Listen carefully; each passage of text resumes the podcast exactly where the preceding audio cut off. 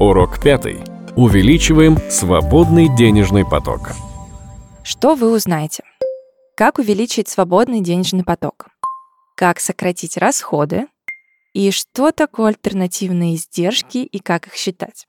В предыдущем уроке мы научились анализировать доходы и расходы, а также считать величину свободных денежных средств, которые могут быть направлены на достижение финансовых целей. Давайте я задам вам несколько вопросов. Удовлетворяет ли вас текущее положение дел?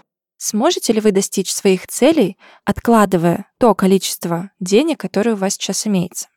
Если ответы на вопросы отрицательные, есть повод подумать, как оптимизировать свои финансы, а именно увеличить свободный денежный поток путем сокращения расходов или увеличения доходов. Начинать стоит с последнего. Можете ли вы попросить повышения на работе? Почему бы и нет? Обновите резюме, пройдите несколько собеседований. Проверьте на сайте налоговой, все ли причитающиеся вам льготы вы используете. А пользуетесь ли вы программами лояльности от банков с кэшбэком?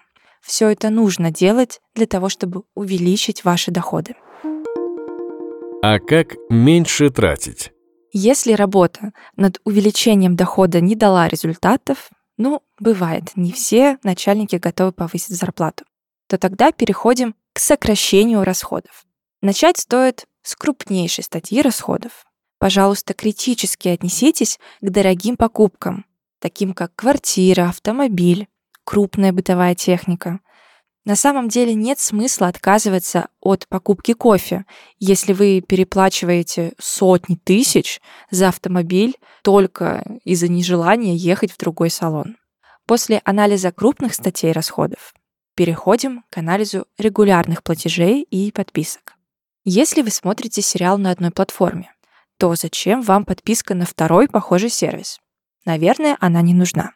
Управляйте своими подписками эффективно и оставляйте только те, которые точно вы будете использовать в ближайший месяц. Проверьте свои банковские счета и карты. Если какими-то картами вы уже давно не пользуетесь, но до сих пор платите за обслуживание, то закройте счет.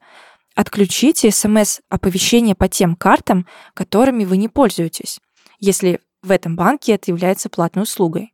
Также можете сравнить стоимость сотовых операторов, либо узнать, нет ли у вашего оператора более выгодного тарифа. На первый взгляд может показаться, что такие мелкие траты, как плата за СМС или лишние 100 рублей за мобильный тариф, что они не стоят потраченного времени. Однако это не совсем так. За долгий период времени сумма регулярно повторяющихся платежей может стать довольно приличной. Если по какой-то статье вас не устраивает размер трат, и вы чувствуете, что можете их сократить, то, конечно, делайте это, но с учетом реально возможной экономии. Все-таки не нужно себя ущемлять. Здесь очень важно быть честным самим собой и не пытаться сокращать расходы слишком резко. Не спешите. Для начала сократите расходы в одной из категорий на 5-10% и посмотрите, удастся ли вам придерживаться этого плана. Кроме того, можно выделить расходы на те услуги и товары, которые помогут вам сократить или высвободить время на выполнение каких-либо обязанностей.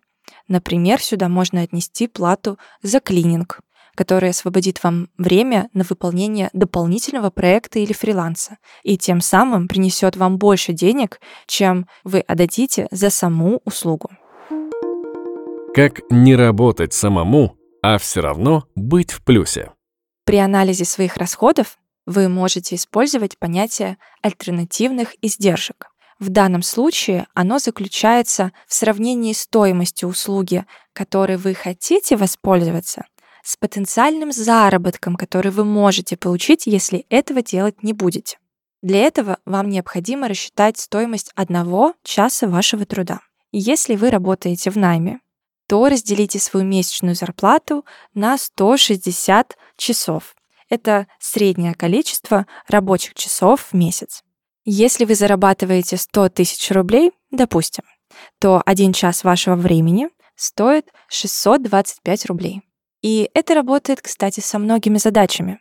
Вы можете найти персонального помощника, например, студента, который за небольшую плату будет выполнять несложные задачи, которые бы отнимали у вас и время, и силы. Так у вас появится больше ресурсов на собственное развитие и выполнение задач, которые уже приносят вам большой заработок, ну или могут его приносить. Особенную актуальность это приобретает, если вы решили, что ваши профессиональные знания можно дополнительно монетизировать например, ведя блог или проводить персональные консультации. Важно, чтобы время, которое у вас освободилось, вы тратили с пользой на обучение, развитие или дополнительный заработок. Ну, не просто же так смотреть сериалы или соцсети. Давайте зарабатывать. Также стоимость одного часа вашей работы может использоваться для оценки своевременности любой покупки. Объясню, о чем идет речь. Таким образом, можно импульсивные покупки сократить, если вы поймете, что очередное приобретение брендовой одежды или поход в дорогой ресторан будут вам стоить целой недели кропотливой работы. Единственное, что не стоит трогать, это расходы, которые влияют на дальнейшую капитализацию, так скажем. Это расходы на здоровье, образование и поддержание хорошего физического состояния. Берегите себя и никогда не экономьте на этом. После оптимизации финансов еще раз рассчитайте свой свободный денежный поток. Он увеличился? Если да, то отлично. Он равен ежемесячным отчислениям на достижение финансовых целей. Но если все-таки он стал меньше или остался таким же, то, наверное, нужно распределить свои цели согласно приоритетам. Отложите те цели, которые вообще пока что не приносят пользу и не являются для вас жизненно важным. Например, приобретение предметов роскоши и прочих статусных вещей. Подведем итог. Для увеличения разницы между доходами и расходами сначала рассмотрите варианты увеличения дохода и только потом переходим к сокращению расходов. При сокращении расходов начинайте с крупных покупок. Приоритизируйте те финансовые цели, которые позволят увеличить будущий пассивный доход и качество жизни.